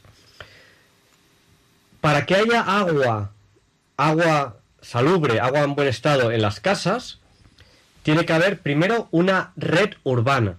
Es decir, en las ciudades tiene que haber una red de tuberías que va desde la captación de agua, en las depuradoras de agua, que aseguran que la calidad de agua sea la adecuada, se clora, el agua se clora para que no puedan aparecer bacterias en ella, para que no se puedan desarrollar las bacterias. También tiene tratamientos a veces con ultravioleta, cuando el agua no tiene la calidad suficiente para adquirir esa, esa calidad. Bueno, pues una vez el agua tiene esa calidad va por una red urbana hasta llegar a la cometida del edificio. En la cometida del edificio hay una llave general del edificio y generalmente los edificios tienen un depósito. Es lo habitual que tengan uno o varios depósitos de agua, agua, agua, de- agua corriente, es agua a la temperatura que venga de, de la red urbana, generalmente es lo que se considera el agua fría, y, y después ese agua generalmente se divide en dos circuitos. En caso de que el agua se caliente en circuito comunitario, hay una, eh, una caldera que calienta el agua, que si es comunitario suele ser la misma que la calefacción, que entonces es calefacción central para, para la, comunidad. Pues hay una caldera que calienta el agua y entonces hay dos redes de agua, la de agua caliente y la de agua fría. Vale, luego ya cuando es red individual hay una llave general de paso individual y ya habiendo ramificaciones a los distintos lugares donde se sirve el agua. Eh, el agua caliente tiene que tener un detalle y es que cuando por la noche la gente no abre el grifo, se enfría el agua en la tubería. Entonces, la primera persona que abriese el grifo de la comunidad le llegaría muchísima agua fría hasta que llega el agua caliente. Entonces, para que eso no ocurra, tiene un anillo, un anillo cerrado, el agua caliente va recirculando, va subiendo y bajando constantemente por la red de fuera de casa. En forma de que en la llave de casa, en la llave general del agua caliente de casa, justo fuera siempre hay agua caliente, pero está circulando una especie de anillo y siempre hay agua caliente. Forma de que cuando uno abre el grifo por la mañana, solamente tiene que eh, solamente tiene como agua fría el trocito de tubería que va hasta su conexión eh, a las redes comunitarias. Tan importante como el abastecimiento de agua fría y caliente, tan importante como eso, es la evacuación de agua, que si queréis hablamos en otro momento de ella. Vale, vale. Bueno, hay muchas más cosas, pero, pero bueno, yo creo que como resumen, para el agua es suficiente. Cada instalación en un edificio es muy compleja. Hay expertos en cada una de las instalaciones del edificio. Porque ya no solo un fontanero que venga a hacer una reparación puntual, sino el proyectista, el arquitecto o el ingeniero que diseña los diámetros adecuados de tubería, las potencias de las bombas, el tamaño de los depósitos, el tipo de grifos, etcétera, o válvulas. Dime, Marta. ¿Qué es una evacuación? Una evacuación es sacar fuera el agua sucia, ¿vale? Luego, si quieres, hablamos de ella. Yo canto para que el mundo sea feliz. Yo canto para no escuchar el cañón. Que canten los niños, que alcen la voz, que hagan al mundo escuchar. Que unan sus voces y lleguen al sol. En ellos está la verdad. Que canten los niños que viven en paz y aquellos que sufren dolor. Good evening, Teresa. How old are you? I am nine years old. Teresa tiene nueve años. ¿Y qué quieres preguntar esta noche a Diálogos con la Ciencia? ¿Qué, ¿Qué es la evacuación que has estado diciendo antes? ¿Que cómo es la red de evacuación de aguas? Sí. A ver, eh, hoy en día se distingue entre aguas limpias y aguas sucias. Dime, Marta. ¿En qué la evacuación? Evacuación es echar para fuera de la casa, ¿vale? Y dentro de las aguas sucias se distinguen dos tipos de aguas. Las aguas grises, que todavía tienen alguna pos- algún posible uso, por ejemplo, para riego, y las aguas negras, que directamente hay que llevarlas a alcantarillado. ¿Vale? Eh, eso se llama red separativa, red separativa Y que luego una de evacuación de agua. Separan y las grises de la las evacuación negras. de a- agua está luego el agua que va por ahí se depura o se intenta re- reutilizar. Sí.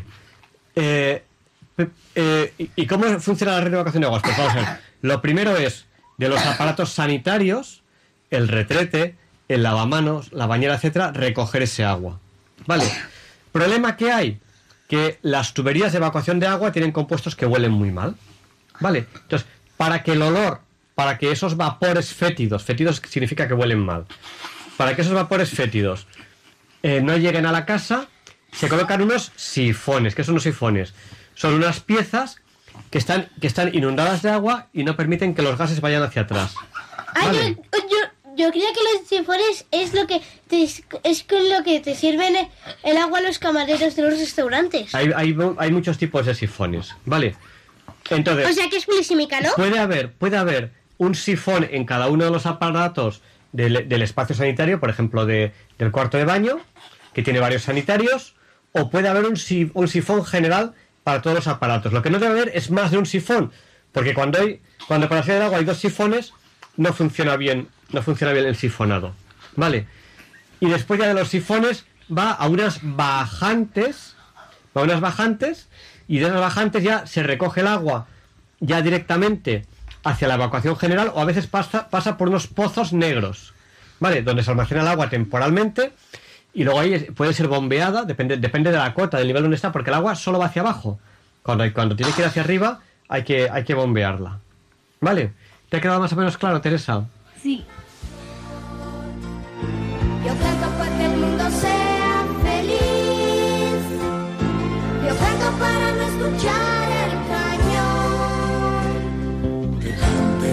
niños, que alcen la voz, que hagan al mundo escuchar. Que unan sus voces y lleguen al sol. En ellos está la verdad. Que canten los niños que viven en paz y aquellos que sufren dolor. Que por esos que no cantarán, porque han apagado su voz. Good evening, Marta. How old are you? I am seven years old. Marta tiene siete años. ¿Qué quieres preguntar esta noche a Diálogos con la Ciencia? Em, ¿Ya no te acuerdas de ninguna pregunta? no.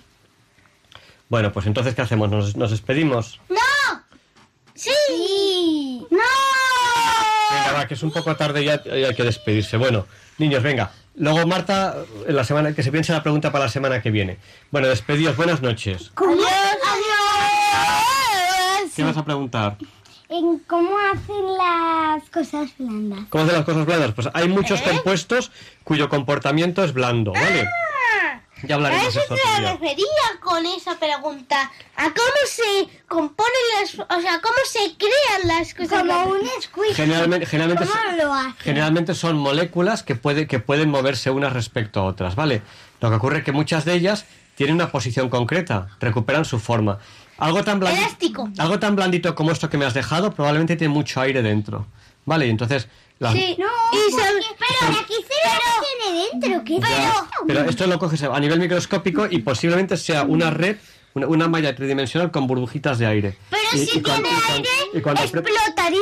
No, no explotaría ¿A qué porque te refieres? las cosas- el, el aire, no, el aire no explosiona. A ver, si por ejemplo tú metes... A ver, pero- ¿Quieres decir que es el globo lleno de, lleno de aire? Lo, lo taponas y luego lo empiezas a... A ver, a explotar es obtener beneficio económico de algo. Lo que tú quieres decir es explosionar.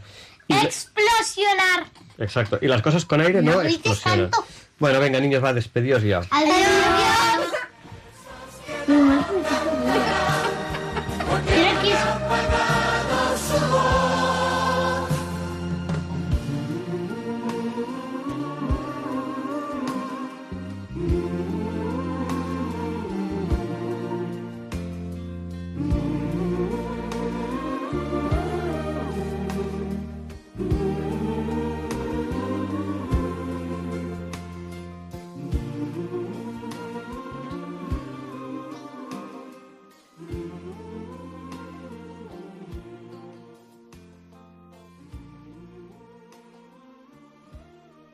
Buenas noches, estamos en Diálogos con la Ciencia, el programa para ti, que sabes que la verdad existe y la buscas. En Radio María, gracias a Dios, todos los viernes en sus dos primeras horas. Y seguimos con Alfonso Carrascosa, científico del CSIC, con la sección Católicos y Científicos. Espero que la disfruten.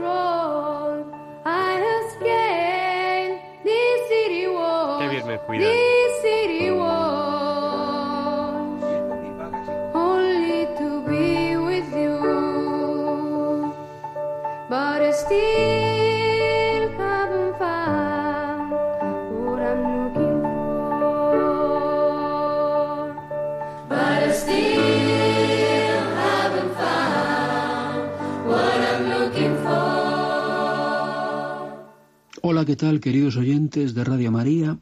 Hoy, en Católicos y Científicos, Dmitri Mendeleev. Este señor, seguramente cuando he pronunciado su nombre, alguno habéis pensado que se trata de un ruso. Pues habéis acertado. Dmitri Mendeleev. Es un hombre importante, se va a hablar mucho de él este año. Muchísimo. ¿Por qué? Pues porque en 2019 se conmemora el 150 aniversario del descubrimiento del sistema periódico de los elementos, que es una representación gráfica, un modo de ordenar gráfico a todos los elementos de la naturaleza. Elementos que calificamos eh, como elementos químicos. Va a ser un año importante en lo que se refiere al ámbito de la ciencia química. Eh, la ciencia química tiene mala prensa, pero mm, es una equivocación enorme que tenga mala prensa la ciencia química, porque gracias a la ciencia química, eh, pues ah, se puede conservar el medio ambiente y mm, pues eh, alcanzamos a unas esperanzas de vida, concretamente en España, que superan los 80 años, cuando la media de la esperanza de vida en África no alcanza los 50. Esto quiere decir que vamos a ver al máximo en este aspecto. Es decir, eh, alguno de quienes eh, seguís diálogos con la ciencia y católicos y científicos, pues debéis de intentar eh, tener claro esto y ojo con hablar mal de la química que no me entere yo. Porque como digo, la química es vital, la química es fundamental y no digamos la historia de la química. Porque empezaba comentándoos que en este 2019 se celebra eh, una efeméride. Ahora en este mes de enero pues vamos a mm, dar cuenta de las efemérides. Vamos a presentar las efemérides. Efemérides que se suelen decidir en la Asamblea de Naciones Unidas, eh, en la cual, pues, eh, precisamente no eh, tenemos mayoría los católicos. ¿Por qué digo esto? Pues porque Naciones Unidas no sabe, no sabe el favor que nos hace con decidir que el año 2019 celebre, conmemore el 150 aniversario del descubrimiento del sistema periódico por Dmitri Mendeleev.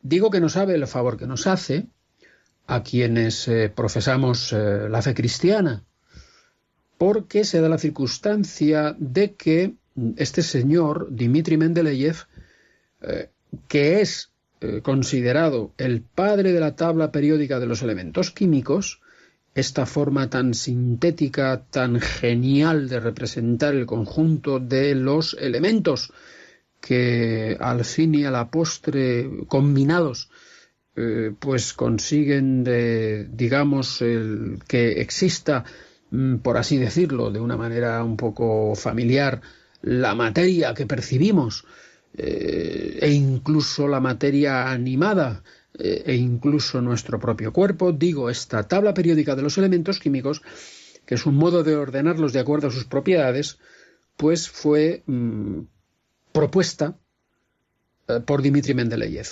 hace 150 años. Dmitri Mendeleev nació en el 1834 y falleció en el 1907. Eh, año que en España pues eh, estábamos en plena monarquía parlamentaria católica de Alfonso XIII y un año antes, en 1906, Santiago Ramón y Cajal, hombre creyente, científico católico, recibió el premio Nobel de fisiología o medicina. Pues bien, un año después moría Dmitri Mendeleev, el padre de la tabla periódica de los elementos. Bueno, pues Dmitri Mendeleev, tengo que deciros que la tabla periódica de los elementos no se la inventó, digamos, él, sino que ya había quien eh, había hablado de, de, este modo de ordenar, de este, pues, oye, tenemos que ponernos de acuerdo para mm, pues, clasificar los elementos químicos, mm, etcétera, ¿no? Eh, ya había quien antes de Dmitri Mendeleev, eh, antes de que Dmitri Mendeleev, hace ahora 150 años, elaborara y propusiera la tabla periódica de los elementos, pues digo, mm, había trabajado ya eh, en pro de la ordenación de los elementos químicos y de la inteligibilidad científica de la materia que nos circunda. Y ah, yo voy a poner el énfasis, lógicamente, en una de las personas que ya había hablado de la nomenclatura química, que tiene también eh, pues mucha cabida en este espacio de diálogos con la ciencia, en esta sección de católicos y científicos y en esta cadena de Radio María. El francés Anthony Laurent Lavoisier. Anthony Laurent Lavoisier con anterioridad a Dmitri Mendeleev con otros franceses, de los cuales ya os hablaré, pues había mm, hablado de mm, que había que ponerse de acuerdo en la nomenclatura de los elementos químicos. ¿Y por qué os hablo específicamente de Antony Laurent Lavoisier en este 150 aniversario eh, del pronunciamiento de la tabla periódica de los elementos por parte de Dmitri Mendeleev? Pues porque resulta que Laurent Lavoisier era católico. Estudió en un colegio católico, estudió en una universidad católica y, para que, para que os asombréis, eh, le cortó la cabeza a la guillotina de la Revolución Francesa. La guillotina de la Revolución Francesa decapitó a Antony Laurent Lavoisier al grito de la revolución no tiene necesidad de químicos. Al padre de la química moderna le cortó la cabeza un movimiento que, eh, bueno, pues eh, algunos tienen por eh, el principio del desarrollo, el principio de la... como si no hubiera habido nada antes del año 1789. Como si no hubiera habido nada antes. Bueno, antes, este señor, Antonio Lavoisier, era ya padre de la química moderna, un científico católico. Antonio Lavoisier podéis encontrarlo en la página Eclesia Digital, que es donde yo suelo colgar las semblanzas de los científicos católicos que han sido, y podéis ver la trayectoria personal, de la cual, por cierto, no se habla en absoluto, como tampoco se habla en absoluto de que Dmitri Mendeleev, padre de la tabla periódica de los elementos, recibió religión en la escuela. ¿Eh? Claro, digo esto porque en la actualidad eh, se dice que, pues, eh, vamos, es que es lo peor recibir religión en la escuela. Y, y- se ignora, se ignora porque la gente que dice esto son ignorantes, eh, verdaderamente, perdónales, padre, porque no saben lo que dicen. Ignorantes absolutos de la historia de la ciencia. Dmitri Mendeleev recibió religión en la escuela. Fue persona creyente toda su vida, como Antonio Laurent Lavoisier. ¿Eh? Y, y- y- Mendeleev, en concreto, fue el menor de 17 hermanos. Creció en la fe ortodoxa. Dmitri Mendeleev, 150 aniversario, estamos conmemorando aquí en eh, Católicos y Científicos eh, de Diálogos con la Ciencia eh, la mm, invención, la publicación de la tabla periódica de los elementos que fue fundamentalmente debida a este señor Dmitri Mendeleev, menor de 17 hermanos, creció en la fe ortodoxa, acabó abrazando una suerte de deísmo sincrético, o sea, se empanó un poquito. De hecho, en la vida personal, pues eh, tuvo, mm, me parece que fueron dos esposas, se divorció, pero esto no quita para que eh, digamos que Dmitri Mendeleev toda su vida fue una vida de creyente. De creyente a su manera, probablemente de creyente que no podríamos hoy calificar de guardián de la ortodoxia, pero de creyente al fin y al cabo. Porque se puede creer y ser un científico absolutamente ah, memorable, como es el caso de Dmitri Mendeleev. Porque lo estamos conmemorando, porque hace 150 años que se enunció la tabla periódica de los elementos. Nunca abandonó sus creencias en Dios. Mm, Bueno, esto, unido a sus ideas liberales, se comenta que probablemente fue algo que le impidió entrar en la Academia Rusa de las Ciencias. También en dos ocasiones fue propuesto para el Nobel, pero se ve que discutió con el lobby de los premios Nobel, con alguno de los popes del lobby de los premios Nobel, y al final no se le dieron, no le dieron el premio Nobel, pero fue un premio Nobel más que merecido, el de Dmitri Mendeleev, este eh, hombre que, eh, bueno, pues era ortodoxo, era ortodoxo. Pero vamos a ver, esto mm, de hace 150 años, eh, ¿qué tiene que ver con la actualidad? Es decir, esta conmemoración que Naciones Unidas nos invita a hacer y de la cual nadie habla de su contenido religioso porque, bueno, pues el discurso laicista es el que impera. Tenéis la suerte de que aquí en Diálogos con la Ciencia, en Radio María, eh, quebramos un poco este discurso monolítico, este discurso de lo políticamente correcto, y nos aventuramos a hablar de las facetas religiosas de los científicos, que a mí no se cansan en decirme que no tiene interés, pero claro, me lo dicen ateos, me lo dicen agnósticos. Eh, lo que pretendemos desde aquí, desde católicos y científicos, hablando del 150 aniversario del pronunciamiento de la tabla periódica de los elementos por Dmitri Mendeleev, hombre ortodoxo ruso, lo que pretendemos, digo, es contribuir a nueva evangelización a través de la cultura y mm, hacer historia de la ciencia sin eliminar de la misma la faceta religiosa. ¿Para qué? Pues para quebrar el discurso laicista que dice que la ciencia y la fe son incompatibles, que dice que la ciencia y la fe católica son incompatibles. Pues esto son mentiras. Estas cosas no tienen base científica alguna. Y lo vamos a ir viendo, porque esta efeméride dura todo 2019, a lo largo de este año. Lo vamos a ir viendo mmm, porque os voy a ir hablando de científicos católicos contemporáneos españoles. Científicos católicos contemporáneos españoles dedicados a la investigación en química. Porque la química este año 2019 va a tener una importancia enorme, porque la Organización de Naciones Unidas ha decidido dedicarla al conmemoración del 150 aniversario de la tabla periódica de los elementos. Y químicos fueron, voy a enunciaros una lista de nombres para que tengáis una idea de algunos, algunos de los químicos católicos que han tenido actividad en pleno siglo XX español y la tienen todavía y, eh, pues, a, en fin, conviene traerlos a colación para eh, demostrar que ciencia y fe son compatibles, por lo menos en la Iglesia Católica. Os leo.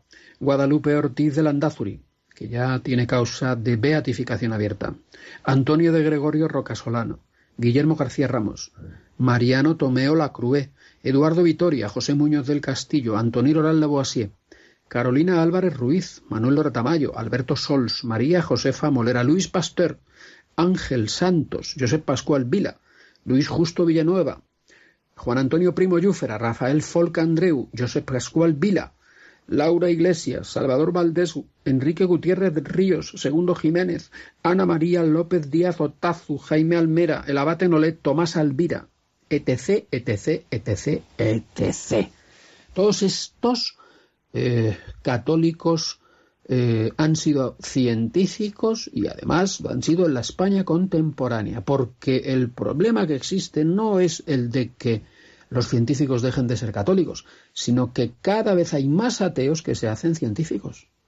Porque el fenómeno del ateísmo es un fenómeno que va más allá del ámbito científico y que no tiene nada que ver con él, porque hay científicos como el que os habla, que sigue siendo científico, que lleva ya treinta y tantos años dedicado a la investigación científica profesional, y que no tiene ningún problema con sus creencias, que no tiene ningún problema con la fe que nos gloriamos en profesar en la Iglesia Católica. Y esto ha sido todo por hoy, queridos oyentes de Radio María, para Diálogos con la Ciencia, Alfonso Carrascosa, científico del CSIC. Buenas noches, querido. Bueno, pues ya tiene que, que, terminar el programa de hoy porque el tiempo es así. Les dejamos con el Catecismo de la Iglesia Católica con Monseñor José Ignacio Munilla y le pedimos al, al Papa Juan Pablo II que interceda por nosotros para que se nos libre del mal. Pero hoy nos queremos despedir con algo muy especial, porque saben ustedes que el día de ayer Radio María cumplió 20 años. 20 años tiene nuestro amor Radio María. 20 años tiene nuestro amor Radio María.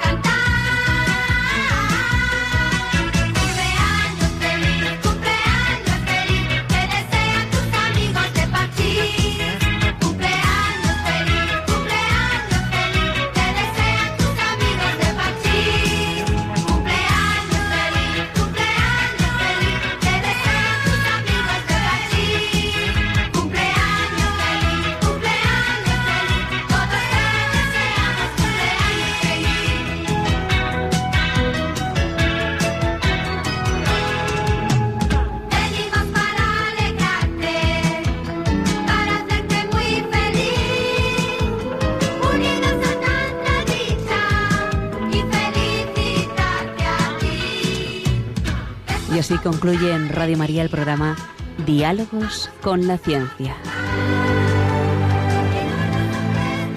Dirigido por Javier Ángel Ramírez.